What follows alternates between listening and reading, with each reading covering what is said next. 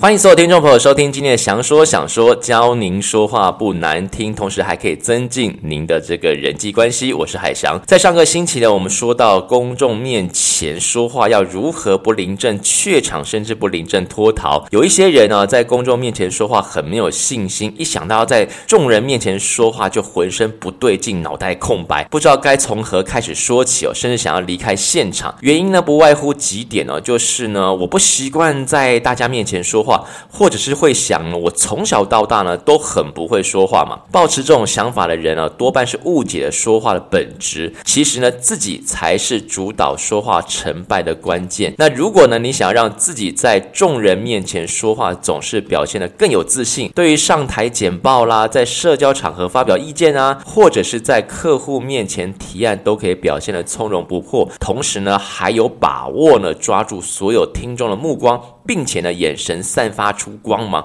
还浑身充满魅力。那有六个超简单、超基本的公众前的说话步骤，只要按照这六个步骤呢，轻松掌握了这个说话技巧，即使呢原本不擅长说话的人哦，在短时间之内呢，也可以在公众面前完整、清楚地表达自己的意见跟想法。那是哪六个步骤呢？第一个就是问候，依照人时间来打招呼，并且告知姓名，最后加上一句礼貌的用语，比方说现现场的朋友晚安，我是刚刚主持人介绍的海翔，非常荣幸的在这边跟大家分享我的经验。这里面呢，只有一种制式的形式哦，在演说时不需要特别准备套用就可以了，因为开场白存在的意义只是为了让公众演说更完整，每一次都使用相同的句子，其实也是没有关系的。第二个呢，就点出主题，通常呢，在内容决定之后呢，主题自然就会呈现，因此先思考内容比较重要。第三步骤呢，当然就是。内容了，你可以提醒大家，内容有三点或者是五点，你以几点的方式来归纳，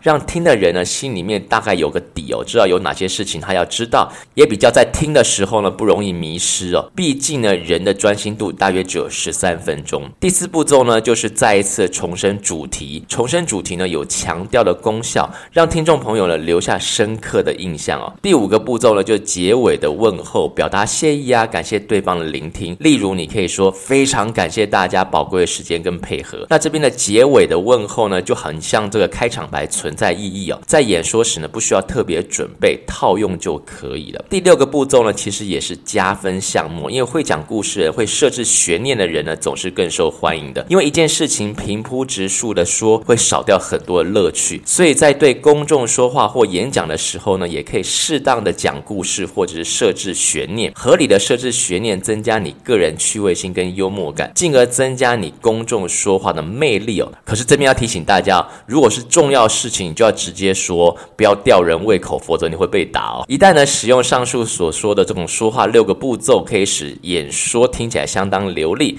不仅可以清楚的表达内容，也会让听众呢感觉到你准备充足或者口条极佳。最主要还是呢，别忘了要多练习，养成说话的好习惯。那复习完之后呢，就要再一次提醒所有听听。众朋友啦，要是听完之后喜欢这个节目，欢迎可以到海翔的官方网站上买几杯咖啡，triple w 打 j dreamcatcher 点 com，triple w 打 j d r e a m c a t c h e r 点 com，在页面上面可以点击咖啡图像就可以买咖啡喽。不论是一杯还是两杯，都是对节目最好的认证跟支持，还有鼓励。之前没有听过前三十集的朋友，也可以到官网上重复的收听精彩节目。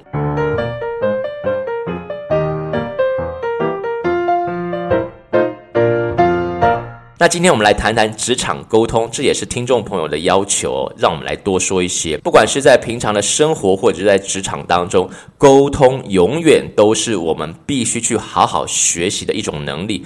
不是每个人都需要念大学，但是呢，每一个人都需要学好沟通的能力。那说到会沟通，不得不提到在生活当中，有时候当你的这个小孩子啊，主动跟身边的叔叔阿姨问好时，你觉得身边的人会有什么样的反应啊？他们一定会说。哇，这个孩子真懂事啊！当你说话呢，可以顾及到别人的颜面，懂得赞美别人时，旁边人就会说：哇，你真会做人啊！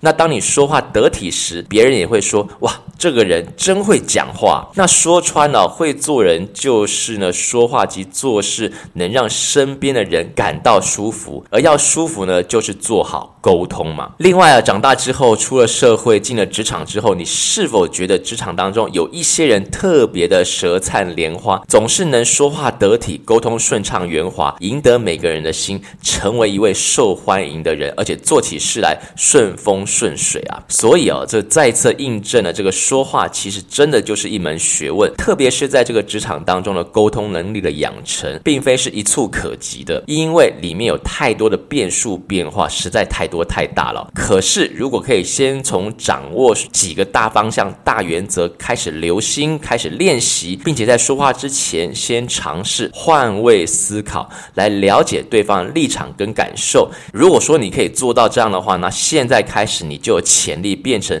会做人、会沟通的职场沟通的艺术家了。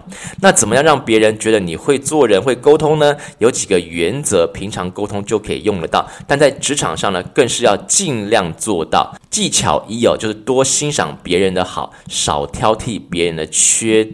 点。从小我们就听到说呢，这个多积点口德啊，这个说话不要那么贱，少说一些难听的话。这一点呢，其实还真的很重要啊。因为在职场当中，当我们身边的伙伴一次两次没有做好事情，想当然了，我们的心情一定不会很好，脾气自然就有可能上来了，自然说话的口气也绝对不会好。那说话口气就难免重了些。如果你是主管，很有。可能在这个时候就破口大骂了。举个例子，当我年轻的时候，在台湾的媒体圈服务，就常常遇到破口大骂主管或者是老板。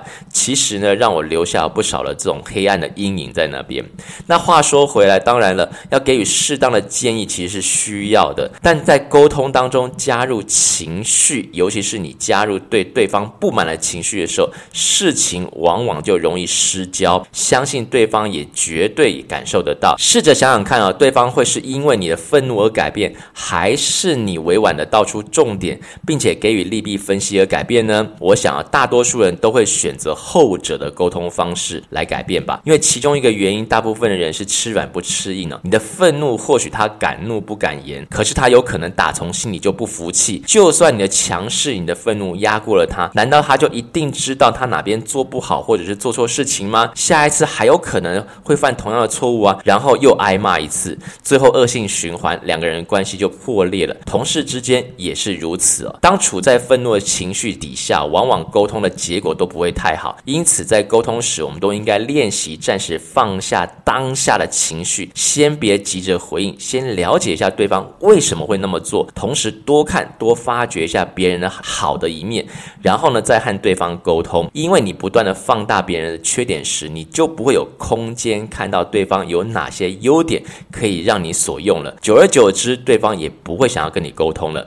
记得呢，在这个职场当中，每个人都有他的优点，可以贡献于不同的领域当中啊。有时候，或许他只是被你或被你的老板放错了位置。技巧二呢，投其所好，但是不是拍马屁哦。大多数的时候，我们讲话呢，都是喜欢自己开心就好，而且我们会预设立场，朝着想要的结果去沟通，但却忘了对方想要什么，他们兴趣是什么。我在这边其实想要说的就是呢，每一个人都有习惯用自己熟悉的方法去表达事情、陈述想法，但是一个良好的沟通就像一扇门一样，我们是要用对方的钥匙去开那扇门，而不是用自己家里面的钥匙去。开门用错了钥匙呢，就算再用力也是徒劳无功；而用对了钥匙呢，反而是事倍功半，得心应手，轻而易举。因此呢，真正好的沟通呢，应该就是要做到人之所欲，施之于人才是啊。我们举个例子啊，比方说你去拜访客户，看到客户家的橱柜里面放着不同款的这种相机，墙上还挂着不少黑白或彩色摄影照片，你就可以猜想这位客户应该喜欢摄影，所以你可以试着和客户聊聊摄影。不懂呢，其实。也可以聊，因为你可以问。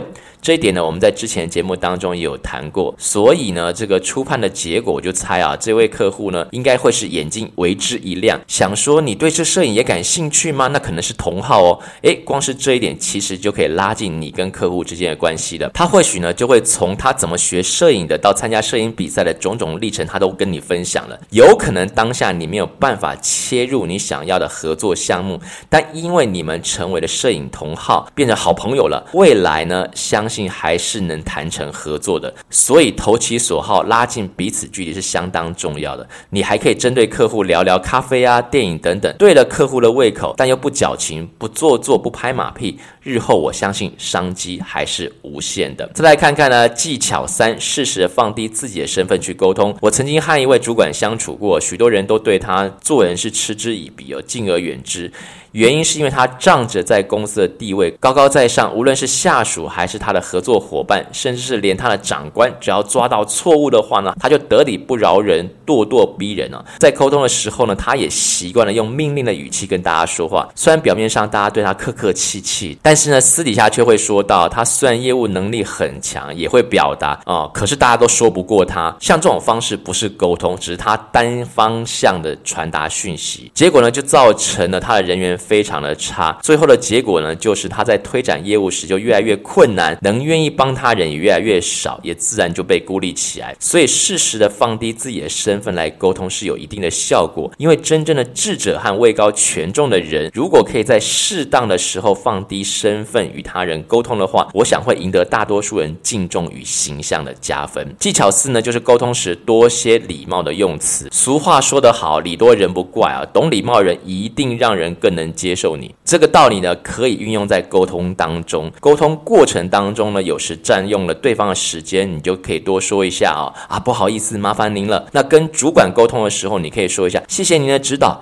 在跟下属沟通时呢，你可以说加油，你一定可以进步虽然只是一句呢短短的礼貌用语，却让这次沟通呢变成一个有温度的沟通，也温暖了对方的心。所以会做人就是会沟通，说话让对方舒服。我想呢，掌握以上这些重点呢，你的职场沟通能力就会有所提升哦。好的，感谢您收听今天的节目。喜欢这个节目的话呢，欢迎可以到海翔的官方网站上面买几杯咖啡，triplew.jdreamcatcher.com，在节目页面上面看到咖啡图像就点击咖啡图像就可以买咖啡哦。不论是一杯还是两杯，都是对节目最好认证跟支持与鼓励。再一次感谢所有听众朋友收听，我们下回节目再见。